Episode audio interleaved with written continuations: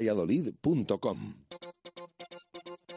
En Radio Marca Valladolid comienza Sobre Ruedas con Roberto Carranza.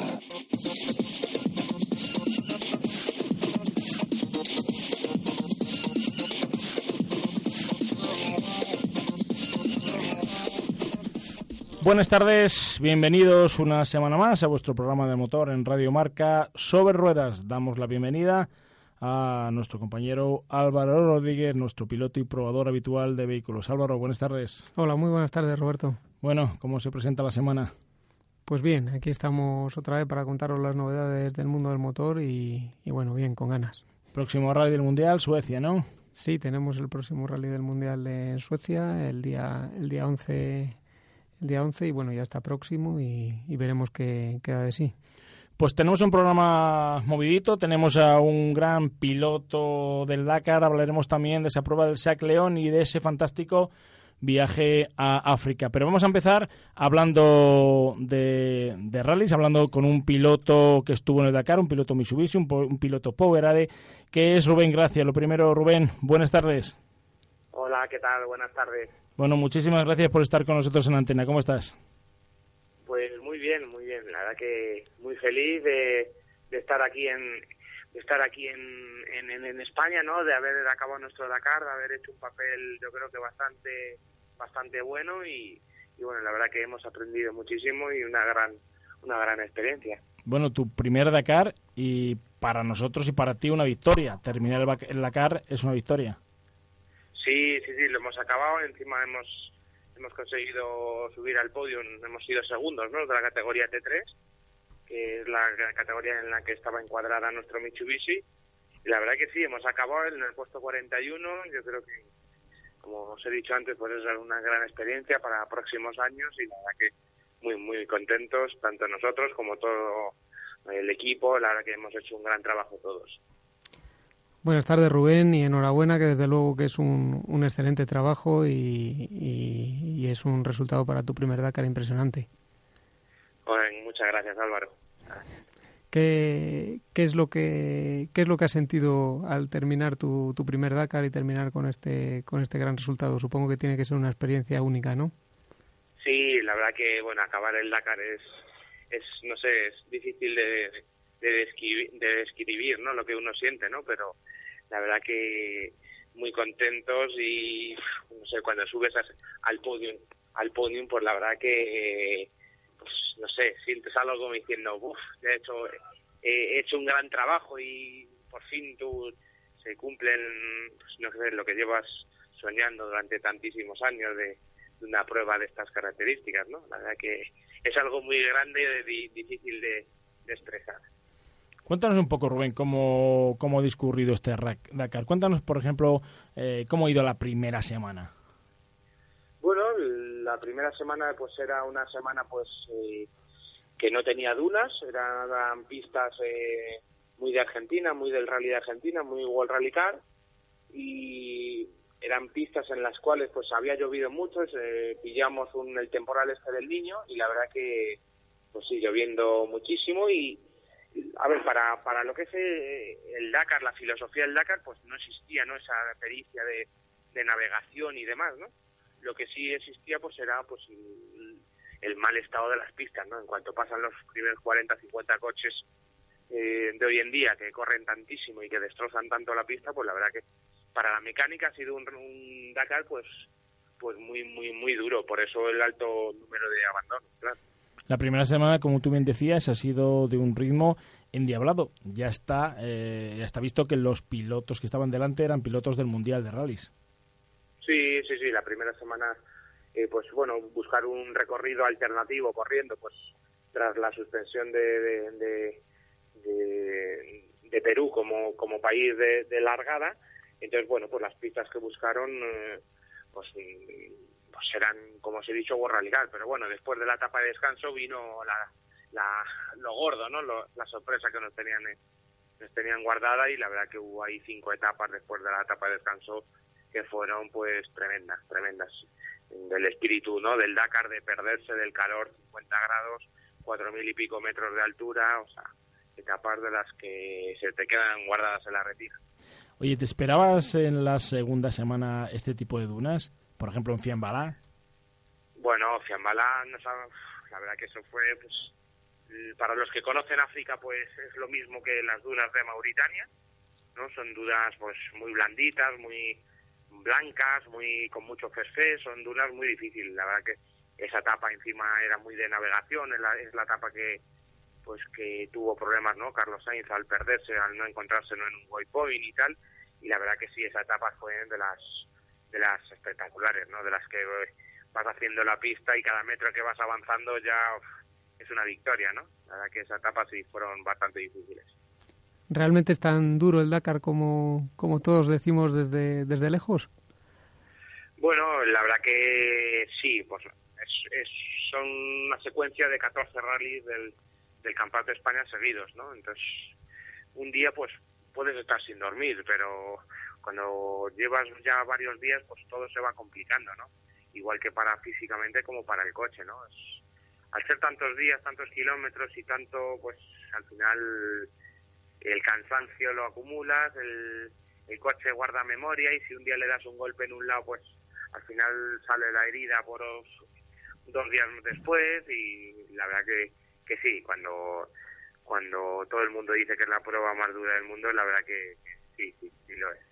Para que la gente pueda entender un poco, cuando tú llegas a la, a la etapa de descanso, evidentemente vosotros descanséis, algunos no, porque se tienen que dedicar a reparar su vehículo, pero ¿qué cambios le haces a ese Mitsubishi Montero cuando llega a la etapa de descanso? ¿Qué le cambiáis? Bueno, la verdad que aquí hemos tenido una suerte, ¿no? Y la y es que pues todo el equipo que, que ha viajado conmigo al Dakar pues son es todo el equipo que lleva pues desde hace ocho años conmigo no y entre ellos pues llevábamos a las personas que físicamente han construido el coche no por lo tanto ahí yo llevaba una ventaja en la cual pues conocíamos a la perfección el coche los mecánicos hacían su trabajo y perfectamente y el trabajo se hizo previamente en España el coche iba el noventa y tantos por ciento del coche iba nuevo y el coche pues hemos trabajado poco en, en, carrera con encima de él, ¿no? Pero en la etapa de descanso, bueno, como habíamos corrido ya eh, unos 5.000 kilómetros, pues bueno, pues hubo una, una secuencia, ¿no? De, que nos ha dado la experiencia durante tantas carreras en el de España y se sustituyeron pues elementos pues que, que sufren un mayor desgaste pues en, del coche, ¿no? Como por ejemplo el diferencial delantero o, el embrague o discos, pastillas de freno, o sea, todo, pues, algunos elementos que sí que, con el paso de los kilómetros pues sufren mucho, ¿no? Otro de los elementos que sufren bastante y yo creo que era muy importante es la elección de los neumáticos. Sí, sí, sí. Bueno, ahí aquí tengo una suerte y es que, eh, bueno, en Valladolid la verdad que tenéis la suerte, ¿no? De contar con una de las mayores fábricas de, las mejores marcas, ¿no? Y, es, es, es de ¿no? Del grupo Michelin, que la verdad que ahí hemos ido a caballo, a caballo ganador y la verdad que hemos tenido una suerte y encima súper bien, no hemos pinchado ninguna vez, tanto yo como ninguno de los coches que iban pues en la caravana, ¿no? De coches de asistencia, los otros dos, Mitsubishi y Montero, y bueno, hemos rodado 30.000 kilómetros y no hemos pinchado nunca, ¿no? La verdad que los neumáticos que os voy a decir, ¿no? De la, son la mejor marca y todo un lujo el poder ir, el poder ir calzado pues con lo mejor, ¿no? Rubén, un equipo del Dakar no solo se compone del piloto y del copiloto, se compone de un equipo de mecánicos, pero cuéntanos lo que no se ve. ¿Qué infraestructura llevabais? ¿Un camión, dos camiones, asistencia en carrera? La gente al final no entiende mucho esto de las asistencias en carrera. Sí, bueno, a ver, los equipos grandes, ¿no? Los, pues dentro de la carrera inscriben a coches de competición que en caso de que, por ejemplo, Peugeot, Peugeot llevaba cuatro coches oficiales, ¿no? Y en carrera llevaba dos, dos coches inscritos en, corriendo, igual que yo, pero que iban solo pues por si ellos necesitaban algo, incluido en, en el maletero, pues llevaban varias cajas de, de, recambios, ¿no? Por si ellos rompían, ¿no?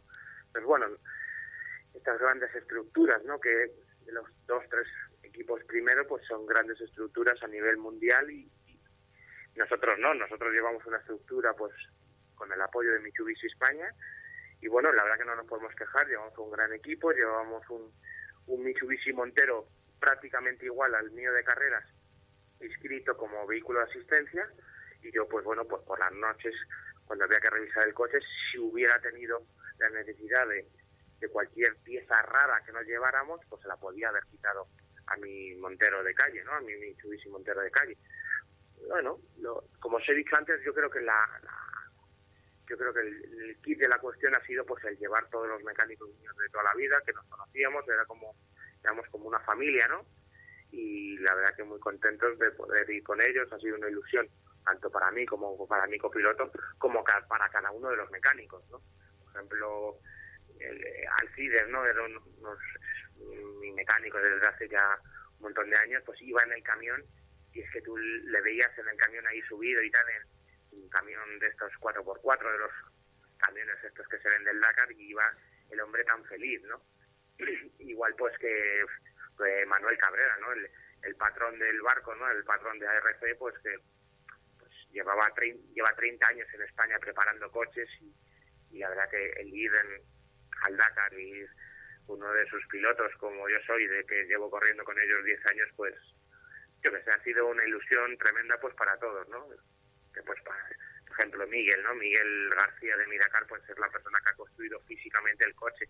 Se ha podido tirar como cuatro meses todos los días, sábados, domingos. Ha sacrificado a su familia un montón de horas y un montón de todo, pues por tener el coche a punto, por fabricar la instalación eléctrica, por tener todos los detalles. Y, joder, pues eso, llegar a la meta para todo el mundo, pues ha sido como un regalo, ¿no? A, todo un sacrificio que pues ha hecho durante durante muchos tiempos.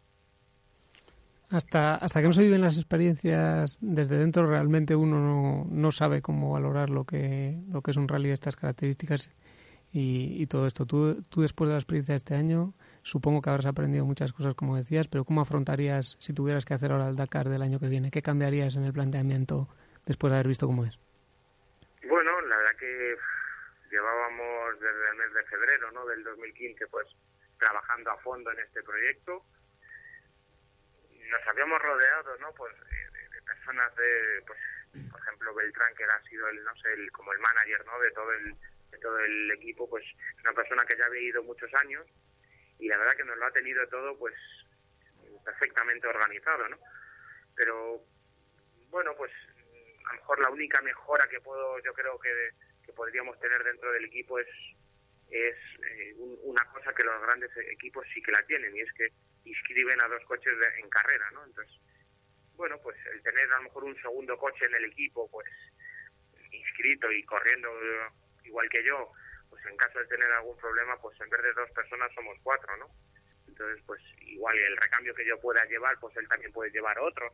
Al fin y al cabo estamos copando más piezas del coche o yo creo que es la única mejora que podríamos luchar por conseguir y es tener un segundo coche en el equipo. Y ya te digo, por lo demás, la verdad que ha sido todo a pedir de boca. Rubén, gracias. Pues eso significa que estás planteándote acudir al Dakar 2017.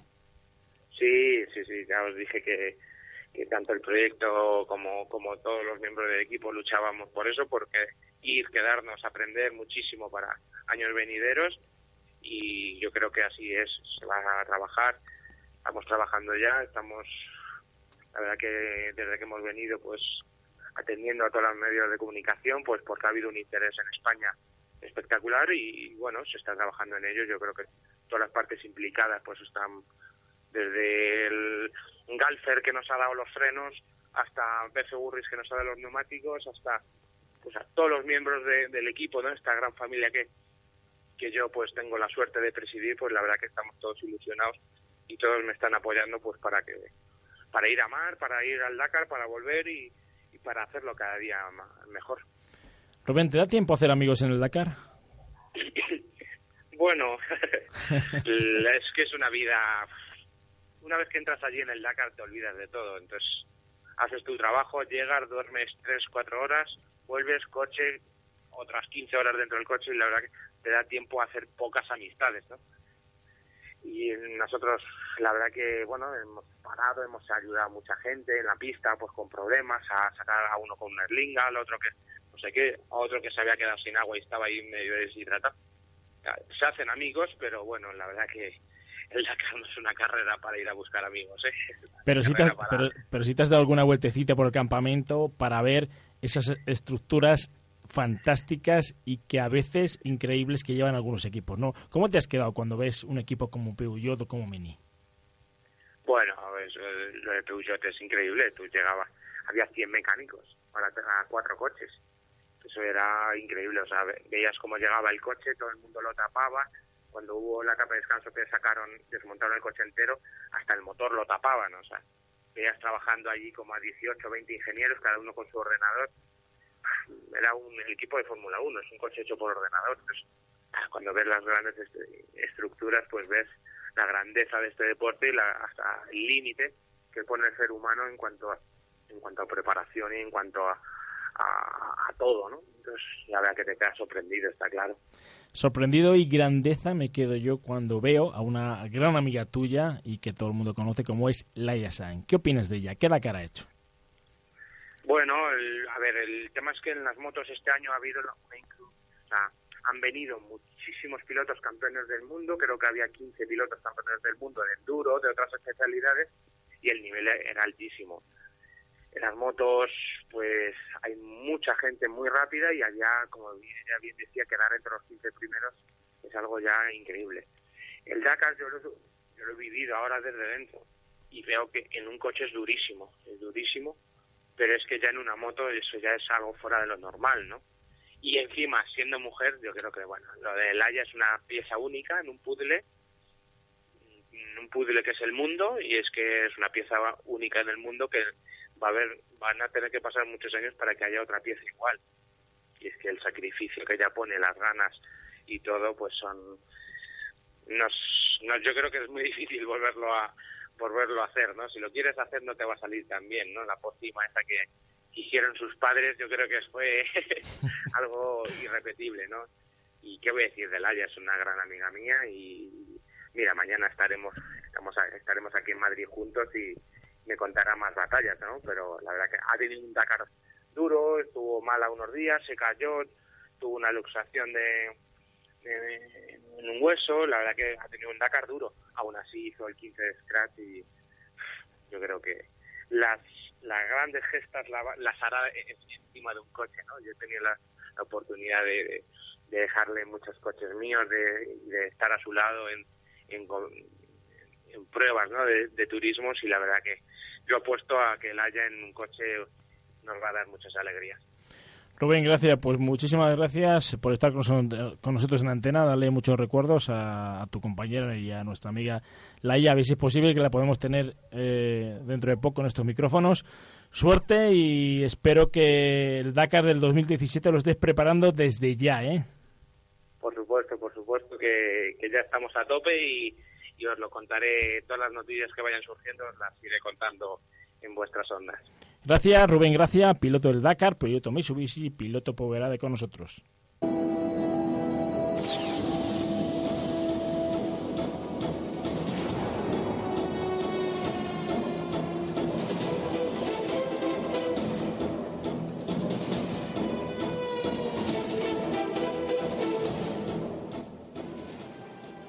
Radio Marca Valladolid, 101.5 FM, app y radiomarcavalladolid.com. Cuando te pregunten qué radio deportiva escuchas, tenlo claro. Radio Marca es tu radio, porque tiene los mejores comentaristas y la información deportiva más completa narrada minuto a minuto. Nos habéis convertido en la radio deportiva más seguida del país y tantos oyentes no pueden estar equivocados. Así que cuando te pregunten qué radio deportiva escuchas, ¿qué vas a decir? Radio Marca es tu radio. Se acercan los meses de comuniones y en el lagar de Venancio ya puedes reservar para vivir un día inolvidable. Visítanos y elige tu menú. Amplios comedores, zona ajardinada y un lugar que sabes que no te va a fallar. Las almejas, el pincho de lechazo, nuestra variedad de carnes y pescados y nuestros inconfundibles toneles de sidra para que tú mismo pruebes a escanciar. El lagar de Venancio es único en Valladolid y la comunión de tus hijos también lo será. El lagar de Venancio, en la calle Traductores, junto a Michelin. Reservas en el 983 33 43 44. Radio Marca Valladolid, 101.5 FM, app y radiomarcavalladolid.com.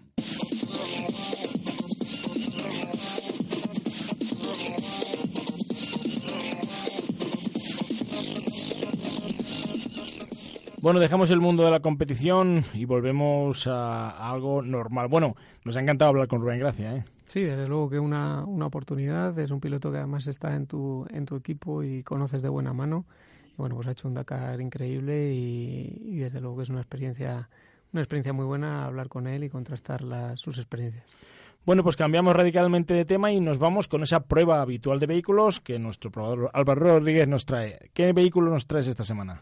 Pues esta semana hemos tenido la oportunidad de probar el Seat León, que bueno, es uno de los vehículos más, más vendidos y más quizás más populares de la marca Seat. Y, bueno, es un modelo que ya lleva unos dos años y medio, tres años en el mercado y lo único que ha habido una reforma un poco de la, de la gama. Y bueno, pues realmente en SEAT siempre la verdad es que nos gusta el tipo de coches que hacen. Eh, aquí hemos encontrado un poco más de lo último que está haciendo, un coche muy robusto, con se nota que hay bastante calidad, que tenemos una rodadura muy buena. Quizás estamos tendiendo en, este modelo un poco más a, a, hacer un coche confortable más para todo el público que hacer un coche radical totalmente, que quizás es lo que lo que Seat hacía un poco más antes. Eh, probablemente sea más más adecuado lo que está haciendo ahora y bueno, en ese sentido nos encontramos en este en este caso un Seat León Mm, que cumple más todos los requisitos, que es más cómodo, que es más fácil de llevar. Pierde un poco de radicalidad respecto a la anterior generación, pero, pero en cualquier caso es, es yo creo lo que, lo que más va a agradecer el usuario.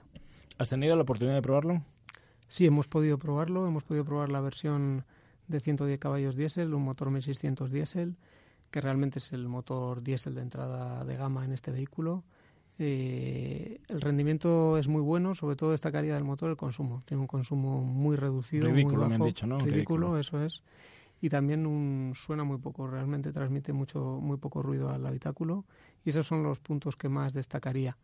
Después, a nivel de rendimiento, sí que se destaca también que tiene unos bajos muy buenos. O sea, la zona baja de, de régimen es muy utilizable y sorprende, quizás parece un motor más grande. Luego a partir de 3.000 vueltas lo pagamos un poco, pero la zona baja es increíble y, y sobre todo resaltar esas tres cosas del motor. Bueno, que en principio es eh, la gama de utilización que vamos a hacer habitualmente, ¿no? Entre 0 y 3.000 vueltas. Sí, realmente es lo que, lo que un usuario cotidiano más va a utilizar y por lo tanto pues se han centrado en, un poco en esa zona. Cuéntame un poco también cómo es el puesto de conducción y la calidad de acabados. Pues como os decía, es un coche muy robusto, con bastante calidad de acabados. Quizás tiene un poco menos de lujos que sus, que sus compañeros mayores, digamos, del grupo Volkswagen, etcétera. Volkswagen Audi, que, que sí que recurren a elementos un poco con más calidad. Pero bueno, aquí tenemos un coche un poco más sobrio, con menos detalles en el interior, pero que todo, todo está, está bien hecho y cumple su, su misión perfectamente. Si hablamos un poco de, de las motorizaciones que tenemos, pues nos encontramos la entrada de gama diésel como, como, como os decía, de 110 caballos en, en un 1600. Después tenemos otros dos motores diésel que se basan en el 2.0, uno con 150 y otro con 180 caballos. Y luego también tenemos una amplia gama de gasolina en la que tenemos motores desde 110 caballos hasta la versión Cupra, que es el tradicional 2.0 de 290 caballos nada más y nada menos, que para quien quiera la, la radicalidad un poco de, de, esta marca, pues sin duda que lo encuentra en, en esta versión. Y bueno, pasamos por, por, un motor 1200, un motor 1400 y otro 1800. O sea que tenemos cuatro motores gasolina, desde los 110 hasta los 290 caballos. Por lo tanto, tenemos mucho donde, tenemos donde elegir, donde ¿no? Se destacaría el, el 1400, digamos, que es el motor que, con compresor y con turbo, que yo creo que mejor está funcionando de gasolina de, del grupo Volkswagen, que tiene un rendimiento en, en todo régimen excelente, un consumo bajo y, y, y, también tiene un sonido y un funcionamiento muy bueno. ¿Sigues optando por motores de gasolina o diésel?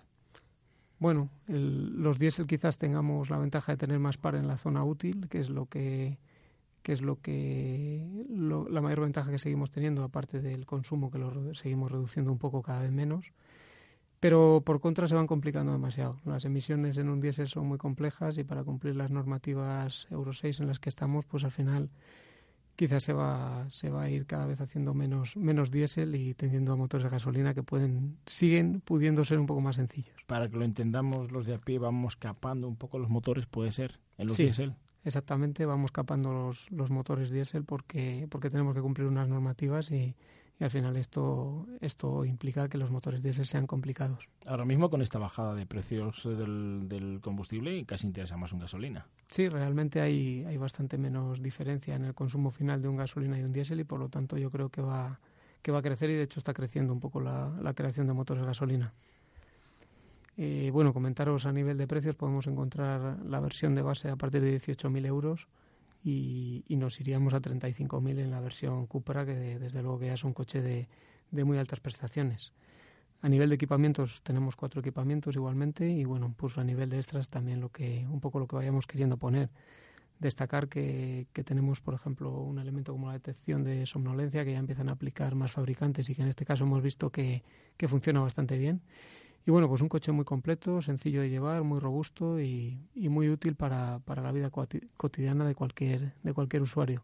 Y bueno, yo creo que es una marca que siempre trabaja con precios muy competitivos y que da un producto muy bueno para, para el precio que, en el que está. Bueno, pues hasta aquí la prueba de la semana, esta prueba habitual de vehículos en nuestro programa sobre ruedas en Radio Marca.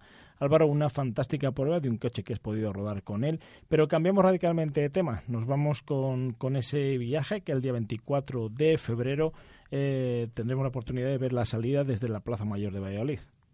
Pues sí, eh, un, un, gran viaje. Esperemos que sea otra edición como el éxito que habéis tenido todos los últimos años, que ya llevas organizándolo muchos años y bueno, desde aquí animar a la, a la gente que, que, quiera vivir una experiencia nueva, que le guste el mundo del motor y, y, y, en, y en, este sentido que, que, se anime a hacer este viaje. Porque, porque por ejemplo, ¿qué, ¿qué tipo de coches lleváis para la gente un poco que no sepa en qué consiste el viaje? ¿Puede ir todo el mundo con su, con su todoterreno normal? ¿Que ¿Habéis incluido alguna novedad este año? Bueno, en principio este Rally ya Sahara Aventura, que, que, comienza el día 24 de febrero, que tendremos la salida en principio desde la Plaza Mayor de, Valladolid, como habitualmente lo hemos hecho durante los últimos 10 años, pues eh, simplemente la gente que quiera a, acudir a este viaje se puede apuntar, no necesita nada especial, simplemente un todoterreno, no un sub, un todoterreno, ¿vale? Y en principio pocas prestaciones para la gente nueva que quiera acudir neumáticos, está claro, de campo, ¿vale? Si puede ser eh, una emisora para poder estar comunicados y que no se nos pierdan. Y en principio poco más, muchas ganas de aventura, de pasarlo bien y de no volverse locos. Siempre con tranquilidad, eh, para la gente que viene nueva es algo, algo fundamental. ¿Hace falta que la gente tenga, tenga experiencia en el mundo? Pues es una pregunta que me gusta mucho que me hagas, Álvaro, porque igual que a ti, eh, cuando en tus circuitos también te encanta rodar con profesionales porque aprendes mucho, pero también eh, te motiva y te llena mucho más cuando enseñas a alguien, ¿no? Pues en este caso igual, a mí me gusta rodar con gente que, que, que se, se maneja muy bien por, por las pistas y por las dunas, pero desde luego como la satisfacción que tenemos cuando viene alguien eh, que es una novedad para él, que nunca ha rodado por las pistas o por las dunas, cuando le ves la primera vez eh, y le decimos a aquellas dunas de allí, vas a tener que atravesar este corazón de dunas, bueno, nos viene como diciendo, bueno, lo haréis vosotros porque yo es imposible, ¿no? Bueno, y poco a poco durante toda la semana, pues él va defendiéndose cada vez mejor, cada vez pues, se, se, se atolla menos, aprende más y a partir de ahí, cuando, cuando, cuando está terminado el viaje, lo que nos dice es que es increíble que no se imaginaba poder rodar él con su vehículo por las dunas. Como dices, claro, es una oportunidad importante y sobre todo el, el, destacar tu experiencia en este, en este mundo pues puede ayudar mucho, mucho a la gente y en este sentido pues la gente que ha tenido la oportunidad de hablar con ellos después de vivir la experiencia pues, pues efectivamente transmiten una sensación de, que han vivido algo increíble, que han aprendido mucho y que, y que han convivido mucho también. Es un viaje de aventuras, de como te decía bien, de, de colaboración, de ayuda humanitaria, de culturas, de intercambio cultural, pero sobre todo una experiencia para ellos que van a intentar integrarse eh, eh, en, otro mundo, porque realmente cuando vuelves a, a, cuando bajas ahí a África, parece que, a ver, nosotros somos jóvenes, pero como hace 100 años, como dice la gente en España, eh, las carreteras, las formas de vivir, la forma de cocinar, pues esto es muy antiguo, ¿no? Pero luego tienes una tranquilidad y una, y una, y una sensación increíble la gente cuando rueda con nosotros por las pistas, por las dunas, hay una grandeza, ya te digo, miras y dices, es que hay 100 kilómetros alrededor, a la redonda que no hay nada, no hay ni agua, ni árboles, ni hay nada, ¿no? Entonces la gente al principio sí que tiene un poco de sensación, no de miedo, ¿no? Sino de decir, bueno, ¿dónde estamos? Pero al final la gente, como tú bien dices, repite y eso es por algo. Eso es, es síntoma de que, de que se, hace, se aprende mucho, se rueda mucho y se vive una gran experiencia. Bueno, pues eso será el 24 de febrero, las salidas de la Plaza Mayor de Valladolid, esa decimosexta edición del Rally ACV Sahara Aventura. Álvaro, muchísimas gracias por estar con nosotros. Gracias a vosotros. Un año te vienes, ¿no? Hay que ir un año, como sea. Un año de con nosotros. Nos vemos la próxima semana en vuestro programa de motor en Radio Marca Valladolid.